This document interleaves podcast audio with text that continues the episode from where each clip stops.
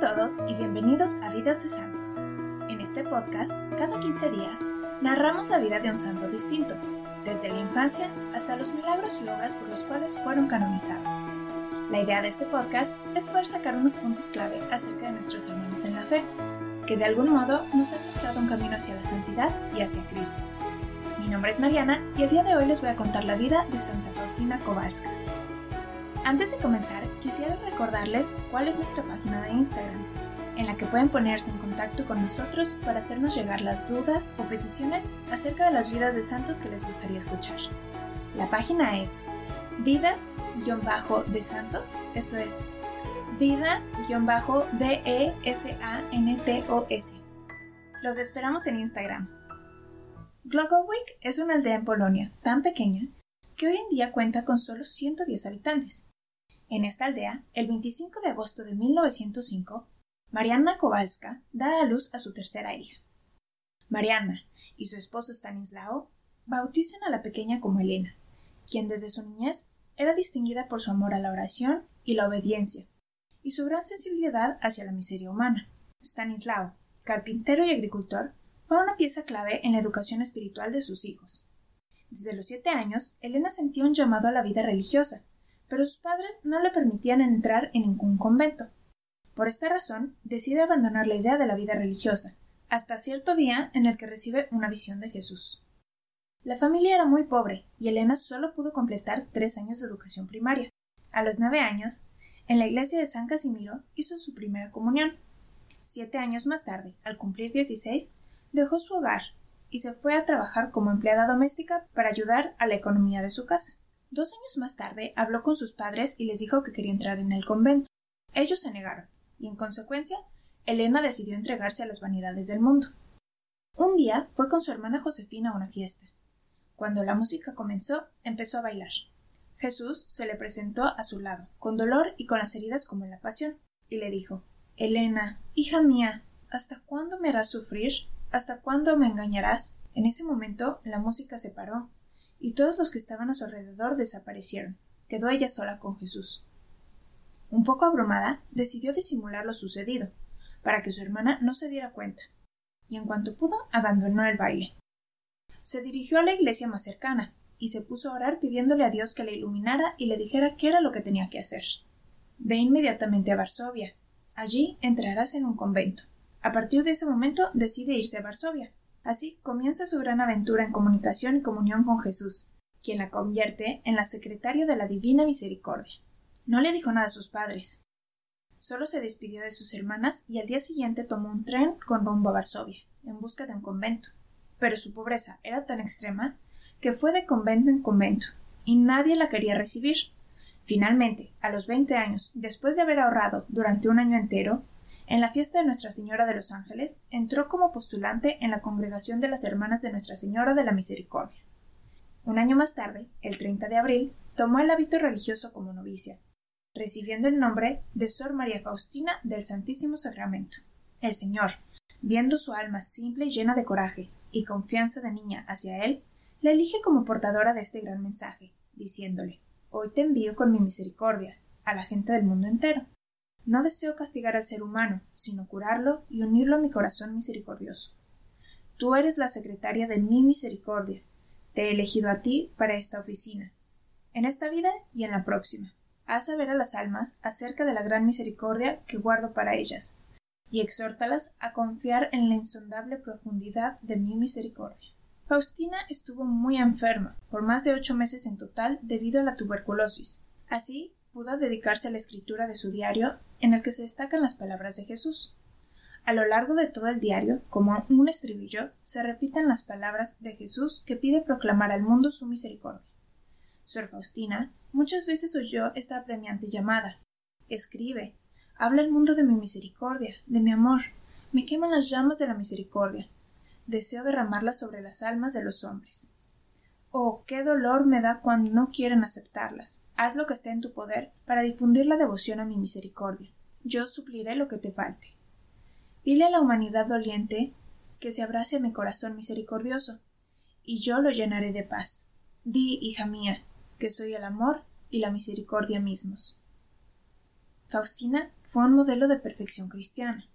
Meditaba frecuentemente acerca del propósito de la creación del ser humano, de Dios Padre, en la encarnación y redención de Jesucristo y en la gran enseñanza de la Iglesia a través del Espíritu Santo. El mensaje central de la espiritualidad de Faustina se encuentra en el amor misericordioso de Dios hacia cada ser humano, como asimismo nuestra confianza hacia Dios. Su incremento en el conocimiento del misterio de la misericordia de Dios la llevó a desarrollar una actitud de confianza en el Señor. Confianza, según Santa Faustina, no significa meros sentimientos piadosos o aceptación intelectual sobre las verdades de la fe, sino una actitud perdurable durante toda nuestra vida hacia Dios, la cual es realizada haciendo la voluntad de Dios en los mandamientos, las obligaciones sobre el estado de nuestras vidas o el reconocimiento de las inspiraciones del Espíritu Santo. Cualquiera que aprenda sobre el misterio de la misericordia de Dios entiende que su voluntad se atiene hacia el bien de cada persona en una perspectiva eterna, y por lo tanto, esta persona lo acepta como un regalo y lo lleva a cabo con confianza. Para resumir el modelo de perfección cristiana, según el mensaje de la Divina Misericordia, tenemos los siguientes puntos. Pedir a Dios por misericordia, ser misericordioso con otros, confiar completamente en la misericordia de Dios. A los 32 años, anotó en el diario de forma definitiva de esta obra que es una y que comprende tres aspectos. El primer aspecto es aquel en el cual las almas apartadas del mundo arderán como víctimas ante el trono de Dios y pedirán misericordia para el mundo entero, y prepararán al mundo para la venida final de Cristo. El segundo aspecto son las congregaciones activas que unirán la congregación de las obras de la misericordia, y en este mundo lleno de egoísmo harán presente el amor misericordioso de Dios. Al tercer aspecto pueden pertenecer todas las personas que a través de ejercer la misericordia al prójimo, cada día con la acción, la palabra y la oración por amor a Jesús, cumplirá las tareas de esta obra. Milagros en la vida de Faustina. Durante su noviciado, Faustina trabajó en la cocina, una de las tareas que menos le gustaba era lavar las papas, ya que las ollas eran enormes y cada vez que debía colarlas las papas se dispersaban por todos lados. La madre directriz le decía que ella ya se acostumbraría a este trabajo.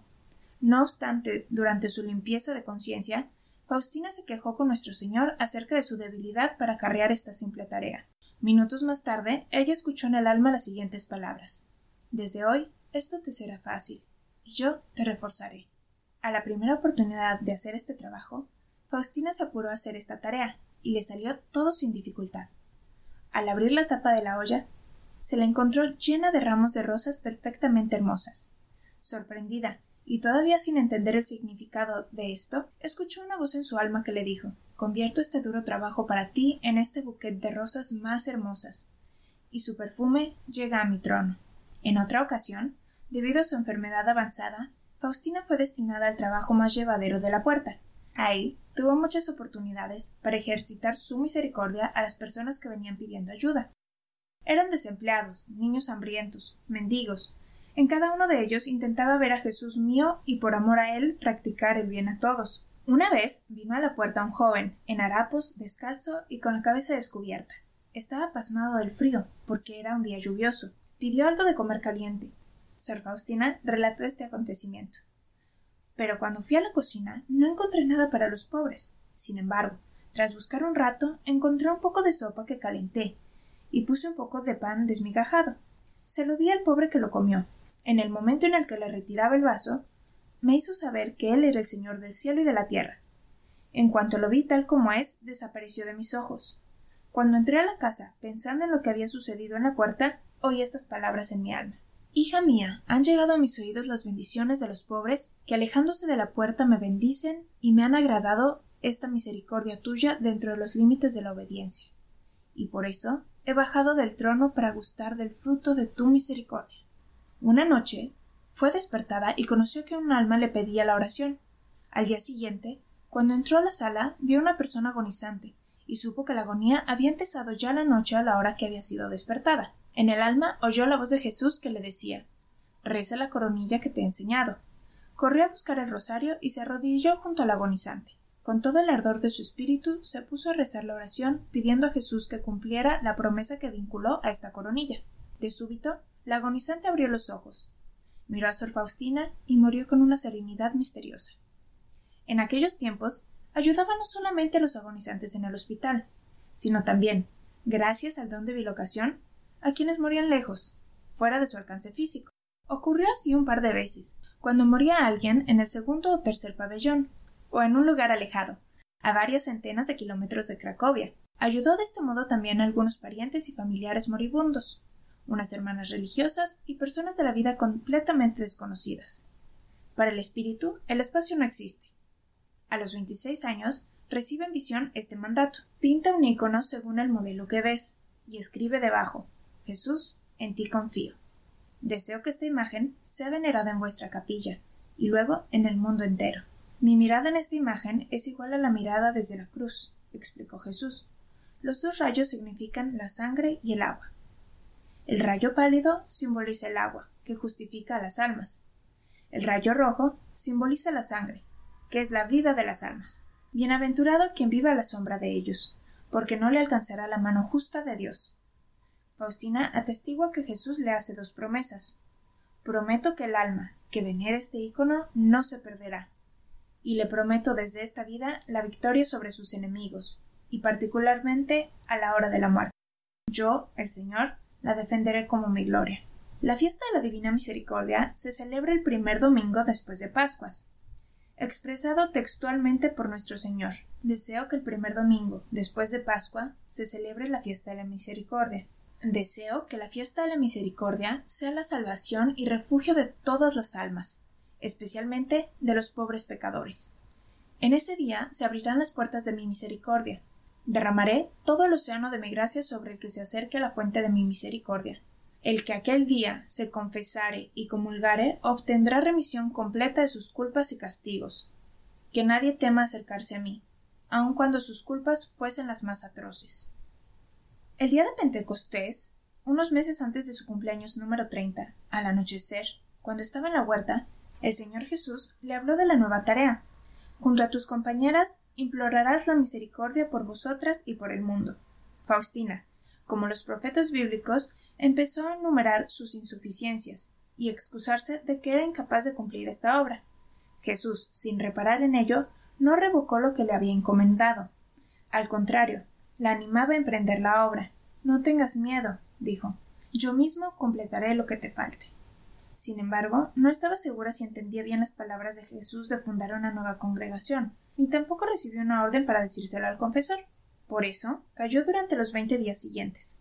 Solo durante la conversación con el director espiritual, el padre Miguel Sópoco, dijo que Dios exigía que hubiera una congregación que proclamara la divina misericordia y la implorase para el mundo entero. Durante esa conversación vio a Jesús que confirmó su voluntad diciendo Deseo que haya tal congregación. En vano Sor Faustina repitió que se sentía incapaz de cumplir esos proyectos. Al día siguiente, durante la Santa Misa, vio a Jesús que le dijo una vez más que deseaba esta obra, y exigía que la congregación fuera fundada lo antes posible. Después de la Santa Comunión, en una vivencia mística, recibió la bendición de toda la Santa Trinidad para esta obra.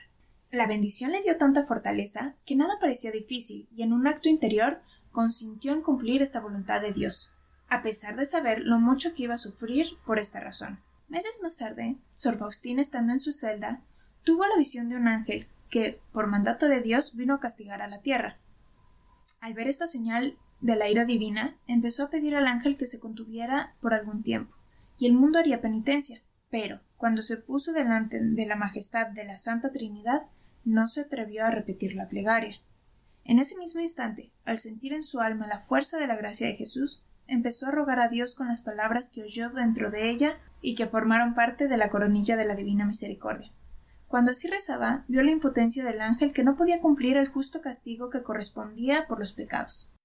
A la mañana siguiente, cuando entró en la capilla, el Señor Jesús volvió a instruirla cómo debía rezar la misma oración en el rosario común. Primero, rezarás una vez el Padre Nuestro y el Ave María, y el Credo, Después, en las cuentas correspondientes al Padre nuestro, dirás las siguientes palabras Padre eterno, te ofrezco el cuerpo y la sangre, el alma y la divinidad de tu amadísimo Hijo, nuestro Señor Jesucristo, como propiciación de nuestros pecados y los del mundo entero.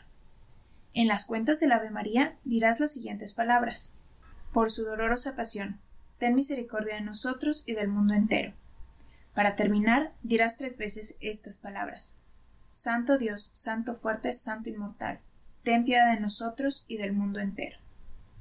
La tarea encomendada a Sor Faustina no era fácil, la lucha espiritual perduraba, y muchas veces intentó abandonar la congregación. Nadie comprenderá ni entenderá mis tormentos, ni yo lograré describirlos, ni puede haber otro sufrimiento mayor que éste. Los tormentos de los mártires no son mayores, ya que en tales momentos la muerte sería para mí un alivio, y no sé con qué comparar estos sufrimientos, esta interminable agonía del alma, escribió en el diario. El fuego del combate espiritual iba purificando su alma, la mente, la voluntad, la memoria, los sentimientos y todos los sentidos. En armonía cada vez más plena se sometía a Dios y disponía el alma a la total unión con él. Dios nunca da por encima de las fuerzas, decía Sor Faustina. Si los sufrimientos son grandes, también la gracia de Dios es grande. En la oscuridad de las noches pasivas, Dios le daba momentos de descanso y de gran alegría. De repente vi a Jesús, describió uno de sus momentos, que me dijo estas palabras Ahora sé que no me amas por las gracias ni los dones, sino porque mi voluntad te es más querida que la vida. Por eso me uno a ti tan estrechamente como a ninguna otra criatura. En aquel momento Jesús desapareció. La presencia de Dios inundó mi alma. Sé que estoy bajo la mirada de este soberano. Me sumergí totalmente en este gozo que emana de Dios. El día entero viví sumergida en Dios, sin ningún intervalo. El estado de salud de Sor Faustina iba empeorando, y se estaba acercando el fin de su vida terrena. Consciente de ello, se despedía de su comunidad conventual. En agosto de 1938, a los 33 años, escribió una carta a la superiora general, la madre Micaela Morasewska. Querida madrecita, me parece que esta es nuestra última conversación en la tierra. Me siento muy débil y estoy escribiendo con la mano temblorosa. Sufro tanto cuanto soy capaz de soportar. Jesús no da por encima de las fuerzas. Si los sufrimientos son grandes, la gracia de Dios es potente. Confío plenamente en Dios y en su santa voluntad. Me envuelve una añoranza de Dios cada vez mayor. La muerte no me atemoriza. Mi alma abunda en gran serenidad. Agradeció por todo el bien que había recibido de la madre y en la congregación. Pidió perdón por no haber observado las reglas con exactitud, por haber faltado al amor para con otras hermanas, y pidió oración y la bendición para la hora de su muerte. Terminó la carta con las palabras Hasta la vista, querida madrecita. Nos veremos en el cielo, a los pies del trono de Dios. Y ahora que la divina misericordia sea glorificada en nosotros y a través de nosotros. Sor Faustina alcanzó la plenitud de la unión con Dios y entonó el himno en honor a su misericordia insondable. Y a nosotros, vivientes en la tierra, nos dejó la promesa No te olvidaré, pobre tierra. Aunque siento que me sumergiré inmediatamente toda en Dios, como un océano de felicidad, esto no me impedirá volver a la tierra y dar ánimo a las almas, e invitarlas a confiar en la divina misericordia. Al contrario, esa inmersión en Dios me dará unas posibilidades ilimitadas para obrar. La biografía de Santa Faustina nos narra que el Señor le recordaba frecuentemente su deseo de que se estableciera la fiesta de la Divina Misericordia. Ella ofreció una novena por esta intención el 23 de marzo de 1937, martes de Semana Santa. El séptimo día de la novena, Faustina tuvo la siguiente visión. De pronto la presencia de Dios me invadió inmediatamente y me vi en Roma, en la capilla del Santo Padre, y al mismo tiempo estaba en nuestra capilla. Yo tomé parte en la solemne celebración, simultáneamente aquí y en Roma. Vi al Señor Jesús en nuestra capilla, expuesto en el sacramento de la Eucaristía en el altar mayor. La capilla estaba adornada como para una fiesta, y ese día todo el que quisiera podía entrar. La multitud era tan grande que la vista no podía alcanzarla toda, todos estaban participando en las celebraciones con gran júbilo, y muchos de ellos obtuvieron lo que deseaban. La misma celebración tuvo lugar en Roma, en una hermosa iglesia, y el Santo Padre, con todo el clero, estaba celebrando esta fiesta. Y entonces súbitamente yo vi a San Pedro, que estaba de pie entre el altar y el Santo Padre. Entonces, de repente vi como los dos rayos que están pintados en la imagen brotaron de la hostia y se extendieron sobre todo el mundo. Esto duró solo un momento, pero pareció como si hubiera durado todo el día, y nuestra capilla estuvo repleta todo el día y todo el día abundó el júbilo. Luego vi en nuestro altar al Señor Jesús vivo, tal como luce en esta imagen. Luego, en un instante, me encontré de pie cerca de Jesús, y me paré en el altar junto a él. Y mi espíritu estuvo lleno de una felicidad tan grande Jesús se inclinó hacia mí y dijo con gran bondad ¿Cuál es tu deseo, hija mía? Yo contesté Deseo que toda adoración y gloria sean dadas a tu misericordia. Yo ya estoy recibiendo adoración y gloria por la congregación y la celebración de esta fiesta. ¿Qué más deseas? Entonces yo miré la inmensa multitud que adoraba la divina misericordia y le dije a Jesús Jesús, bendice a todos aquellos que estén reunidos para darte gloria y venerar tu infinita misericordia. Jesús hizo la señal de la cruz con su mano, y esta bendición fue reflejada en las almas como un rayo de luz. Muchos ven esta visión en respecto a la canonización de Santa Faustina Kowalska, celebrada el 30 de abril de 2000 en Plaza de San Pedro en Roma.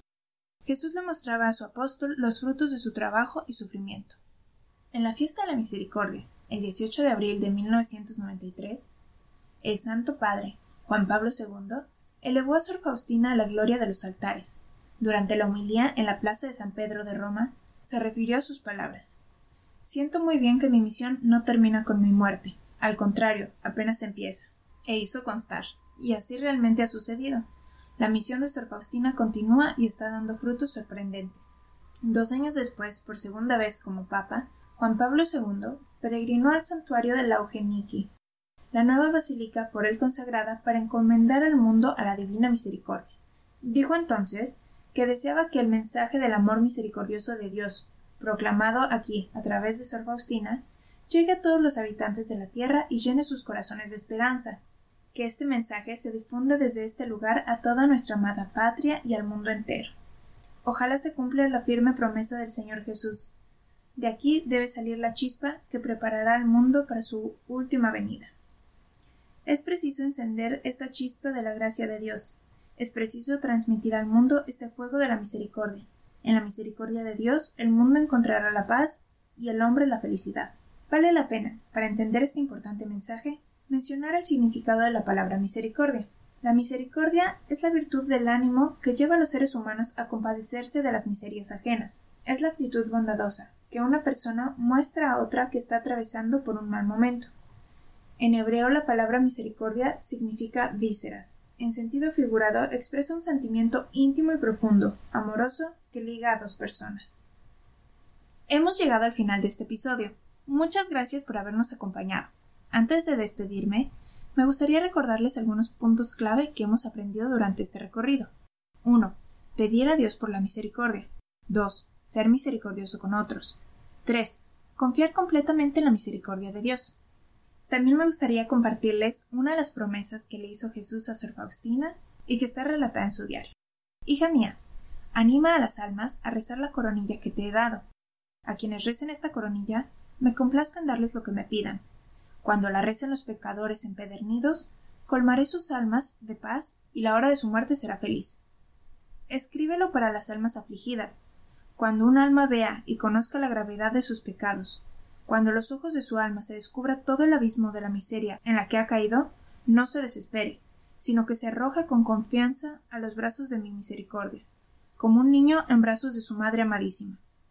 Estas almas tienen prioridad en mi corazón compasivo. Ellas tienen preferencia en mi misericordia. Proclama que ningún alma que ha invocado mi misericordia ha quedado decepcionada, ni ha sentido confusión. Me complazco particularmente en el alma que confía en mi bondad. Escribe. Cuando recen esta coronilla junto a los moribundos, me pondré entre el Padre y el alma agonizante, no como el juez justo, sino como el Salvador misericordioso. Por último, quisiera agradecerle a Yamile por su invaluable colaboración para la realización de este episodio. Si te interesa aprender más acerca de la vida de Santa Faustina Kowalska, te recomendamos que leas su diario y que visites las notas del show, en las que tenemos las notas del programa y los links que utilizamos para la investigación. Muchas gracias y hasta la próxima.